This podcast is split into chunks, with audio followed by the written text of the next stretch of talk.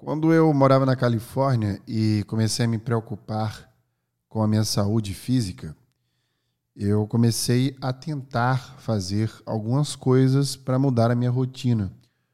Eu lembro muito bem de escolher subir escadas ou descer escadas ao invés de utilizar escadas rolantes ou elevadores.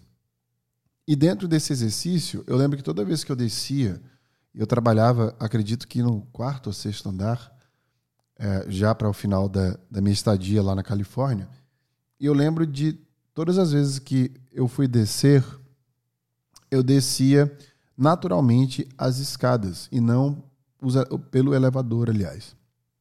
Então, todas as vezes que eu levantava e precisava ir lá embaixo por algum motivo, que ficavam uns restaurantes, por exemplo, ou a saída e entrada, automaticamente meu cérebro me levava até as escadas. E eu fui com isto entendendo que eu precisava doutrinar o meu cérebro para tomar essas pequenas decisões sobre várias outras coisas na vida, não apenas aquelas decisões que eu estava automaticamente conectado devido às questões de saúde física. Veja que no mundo pandêmico, estar em casa, por exemplo, se tornou algo extremamente normal. Esse cenário nos fez querer estar mais próximo das pessoas que nós amamos e valorizar a natureza da vida. O meu questionamento aqui é o seguinte: será que o fato de querermos isto ir ao encontro do que queremos nos faz realmente viver estes momentos? Será que o fato de tentarmos sermos humanos melhores para outras pessoas e nos relacionarmos com o que realmente importa dentro do que chamamos de um ambiente para saúde mental, sozinho, é realmente suficiente? Será que tomar as decisões e estar nos momentos nos faz sentir o que a gente espera sentir? No No Brain Again Cast de hoje, nós iremos entender a diferença de uma linha tênue que vive entre estar presente e ser presente.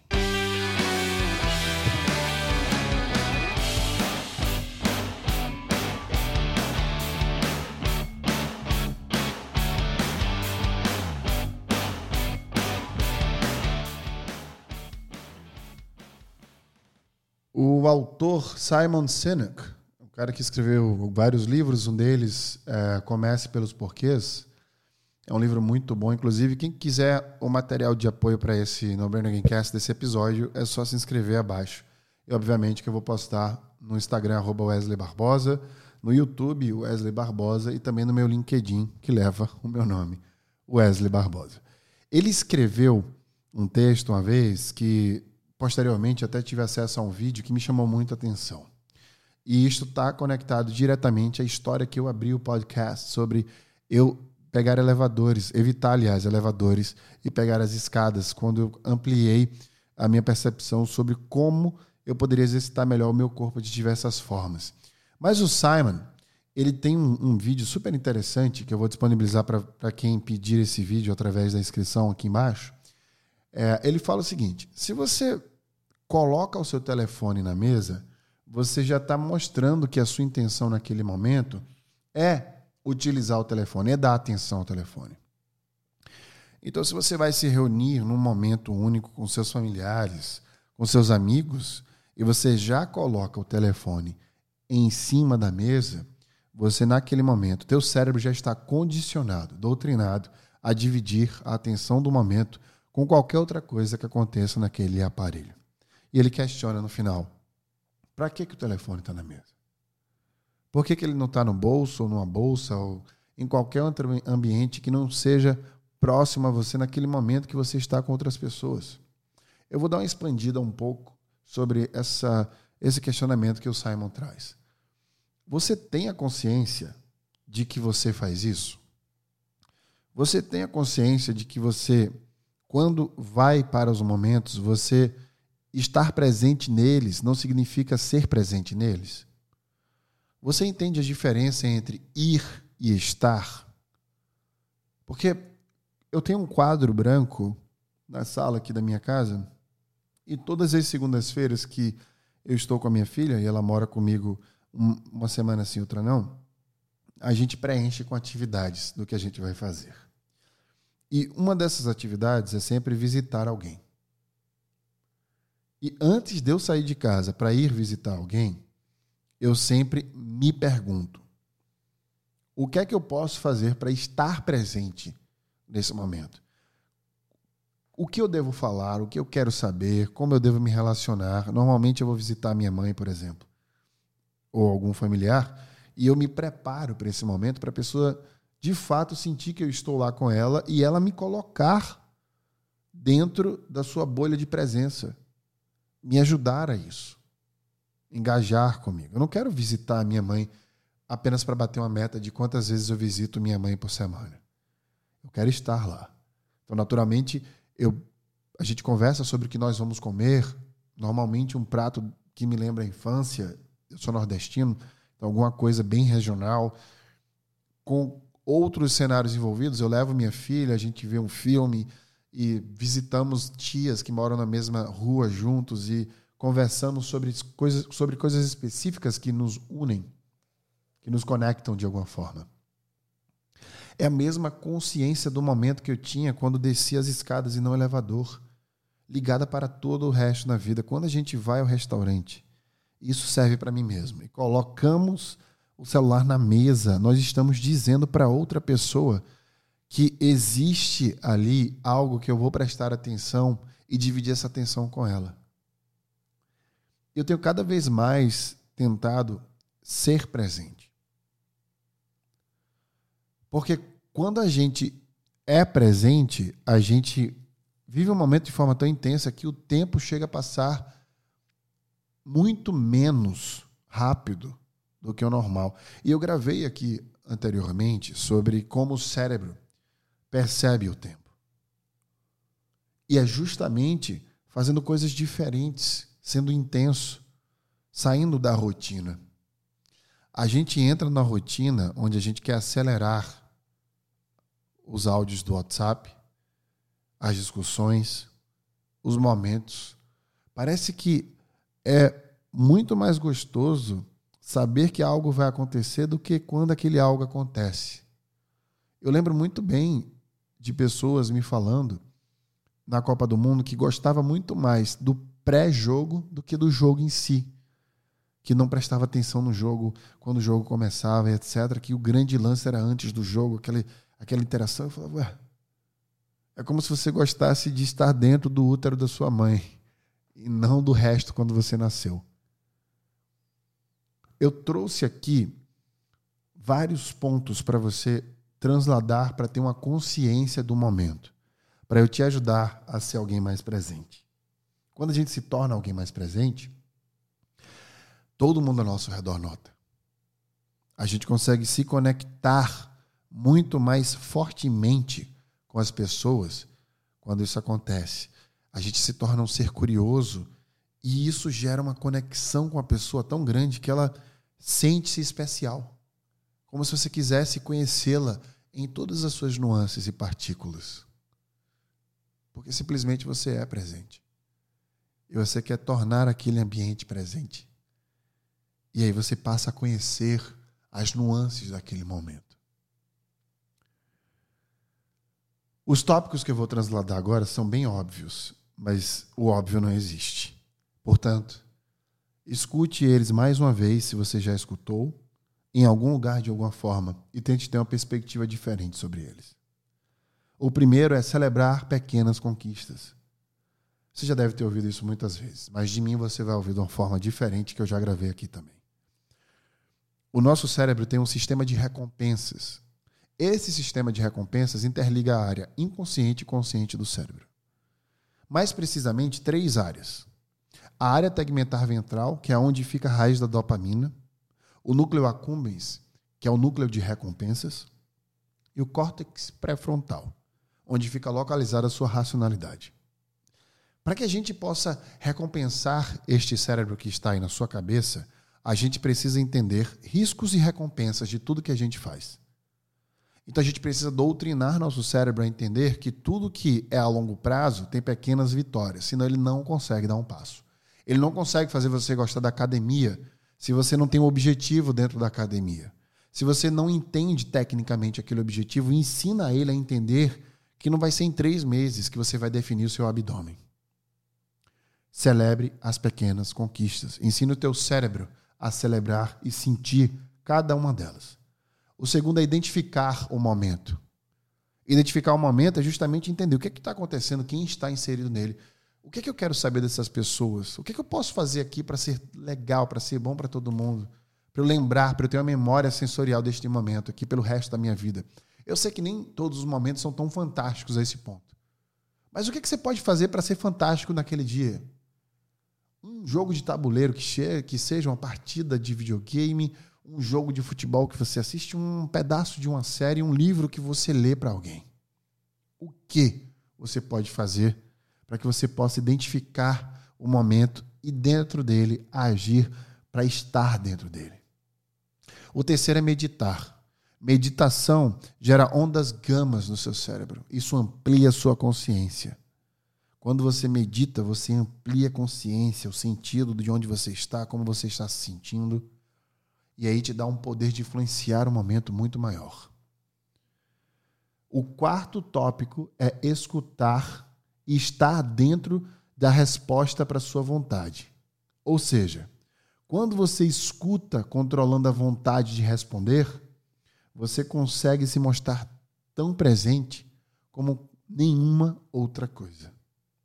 É como se a pessoa que estivesse falando com você sentisse que você estava ali apenas para acolhê-la, para ouvi-la. Então, pense sempre em escutar, controlando essa vontade de responder. Respira, escuta, pensa, edita. Eu ensino isso no curso de carreiras a propósito, e aí sim, você fala, se couber. Muitas vezes nem cabe uma fala, você não precisa falar para participar de uma conversa. Ouvir é um ponto crucial, controlando essa vontade. Você tem que estar bem em não saber de todas as respostas. Esse ponto também é super interessante. Saber proativamente falar, não sei. Vamos pesquisar, vamos descobrir, vamos perguntar para alguém. Sócrates fazia muito bem isso, revisitando o seu próprio conhecimento com a frase só sei que nada sei. Ele não quis dizer que não sabia de nada. Ele quis dizer que estava aberto a reaprender uma coisa que ele já dominava. É justamente sobre este tópico. Em estar ok, não saber de tudo e buscar respostas que não são lineares para as coisas que você uma vez acreditou ser do jeito que é. Escute o seu corpo. Isso tem a ver com saúde física e mental. Não existe saúde mental sem saúde física. Escute o seu corpo, preste atenção nele. O que é que incomoda? O que é que você pode melhorar para ter mais saúde dentro do seu corpo, para que ele possa fortificar a tua mente? É uma conexão. Não existe uma coisa sem a outra. Você precisa estar saudável em todos os ambientes, de dentro para fora, de fora para dentro. Sinta seu sentimento. Eu adoro este tópico. Porque, cara, como você está se sentindo agora? Pare de perguntar para as pessoas tudo bem. Comece a perguntar para elas como você se sente. Como foi o seu dia? O que é que você sentiu quando aconteceu isso? Comece a sentir você mesmo. Por que, que você está sentindo isso? Como você se sente agora? Escutando esse podcast, quais são as coisas que você está sentindo? Por que, que você está sentindo isso? Amplie sua consciência, sentindo seus sentimentos. O próximo tópico é reduzir as distrações. Falei sobre a maior delas que mais você pode fazer para reduzir tanta distração no mundo? Para você viver os momentos? O que te atrapalha naqueles momentos? É a demora que você tem em se vestir? Ou o carro que você chama no aplicativo que não chega? Ou o celular o tempo inteiro? Quais são esses aplicativos? Será que você pode tirar as notificações deles e apenas proativamente, em alguns momentos, acessá-los? Não olhá-los durante o final de semana? O que mais você pode fazer para que você reduza essas distrações? Saboreie seus rituais. O que, que você gosta de fazer? Eu adoro acordar, tomar uma água de coco. Eu faço jejum intermitente há dois anos. Dar um mergulho na piscina 10 horas da manhã com o sol ardendo. Depois eu volto. Isso acordo escutando música, tomo meu banho, faço meus trabalhos ali pela manhã, algumas reuniões, mentorias. Eu adoro remar. Eu fico ansioso para o final de semana para poder remar, por exemplo, com a minha filha. tomar um açaí depois do remo e almoçar na casa da minha mãe, uma comida regional, como eu falei. Então você precisa saborear seus rituais. Seus rituais que te tornam quem você é, que todo mundo que chega perto fala: Nossa, que interessante, você escuta a vitrola de manhã, prepara um bowl ali de frutas com, com mel, e aí você toma uma água de coco, mergulha na piscina, daí você rema. Saboreie. Essa é a sua vida, esse é o seu ritmo. Como a gente pode criar rituais que nós gostamos e priorizar esses rituais? O próximo tópico é encontrar um balanço entre o plano e o imprevisível. A gente costuma amar o imprevisível como filosofia, mas a gente precisa de um plano. Só que a gente precisa entender que, dentro desse plano, acontecerão coisas que são imprevisíveis. Então você precisa encontrar esse balanço. Nem planejar demais tudo na sua vida, mas também não deixar muito solto. O que é que é prioridade que precisa planejar e o que é que você quer fazer que seja imprevisível, que você possa se permitir viver esse momento sem um plano para você poder executá-lo. O próximo tópico é refletir sobre como foi seu dia. No final dele, ali enquanto você pega uma água e vai em direção à sua cama, você pode pensar, cara, como é que foi o dia? Não foi legal por qual motivo? Por que, eu me senti assim? O que, que eu posso fazer para mudar isso? Cara, foi muito legal, mas por que, foi tão legal? Outro dia, minha filha estava sorrindo muito. E era um sorriso muito bonito, muito natural. E ela estava toda animada. Eu falei, filha, você está feliz? Ela, estou muito feliz. Eu estou tão feliz, pai. Eu falei, por quê? Ela, não sei. Mas eu estou tão feliz. E aquilo me transbordou. Me transbordou de uma forma muito bonita. Porque ela estava feliz, ela estava ela estava ali mostrando a felicidade dela, sabe? Ela estava transbordando aquilo. E quando a gente foi dormir, ela refletiu sobre o dia dela, falando que foi tanta coisa legal que ela fez num dia que ela estava daquele jeito, ela estava preenchida de felicidade. E o último tópico é tirar férias do mundo digital. Existe uma vida lá fora que é bem diferente dessa aqui, ó, dentro desse telefone. E a gente precisa vivê-la mais intensa do que a gente vive quando está com esse aparelho na mão. A gente precisa ter vários momentos sem uma vida digital, várias atividades, ciclos sociais. A gente precisa viver esse mundo offline cada vez mais. Isso vai te trazer mais saúde mental, vai fortificar ainda mais a tua essência e vai engajar você com o que realmente importa na vida, para que você seja uma pessoa que tenha mais força para viver em tempos tão difíceis. Não é no seu telefone a resposta, não está no teu telefone a resposta para tuas vulnerabilidades. Isso você vai encontrar nas pessoas no dia a dia, nos momentos, nas palavras e visões que vão despertar perspectivas dentro de você. Eu hoje tive uma experiência diferente eu, pela primeira vez, falei para alguém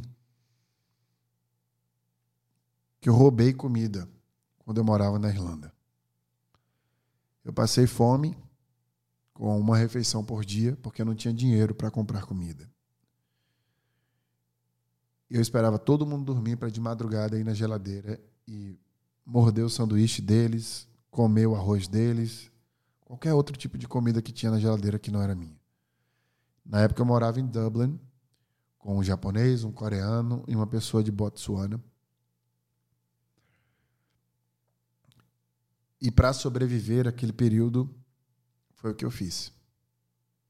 No outro dia começava o interrogatório para saber o que tinha acontecido, quem foi que mordeu, quem cadê a comida que tinha sumido. E além de ter roubado, eu ainda mentia dizendo que eu não sabia. Foram 30 dias fazendo isso. Eu voltei ao Brasil no final do meu intercâmbio da Irlanda, pesando 72 quilos. Eu tenho 1,90m e 100 quilos hoje. Eu não estava só doente fisicamente, eu estava doente mentalmente também. Foi um dos períodos mais difíceis da minha vida inteira, e olha que eu já morei na periferia. Mas esses momentos, eles apesar de não definir minha personalidade, eles me fazem refletir sobre os momentos em si que nós vivemos. De certa forma, eu sinto falta do que eu vivi ali. Isso me faz valorizar muito os momentos felizes que eu tive. Isso me faz pensar muito quando eu voltei na Irlanda, alguns anos depois, com a minha ex-mulher e agora. E então, a minha filha, na época, já, já tinha nascido, já estava com seis, sete anos.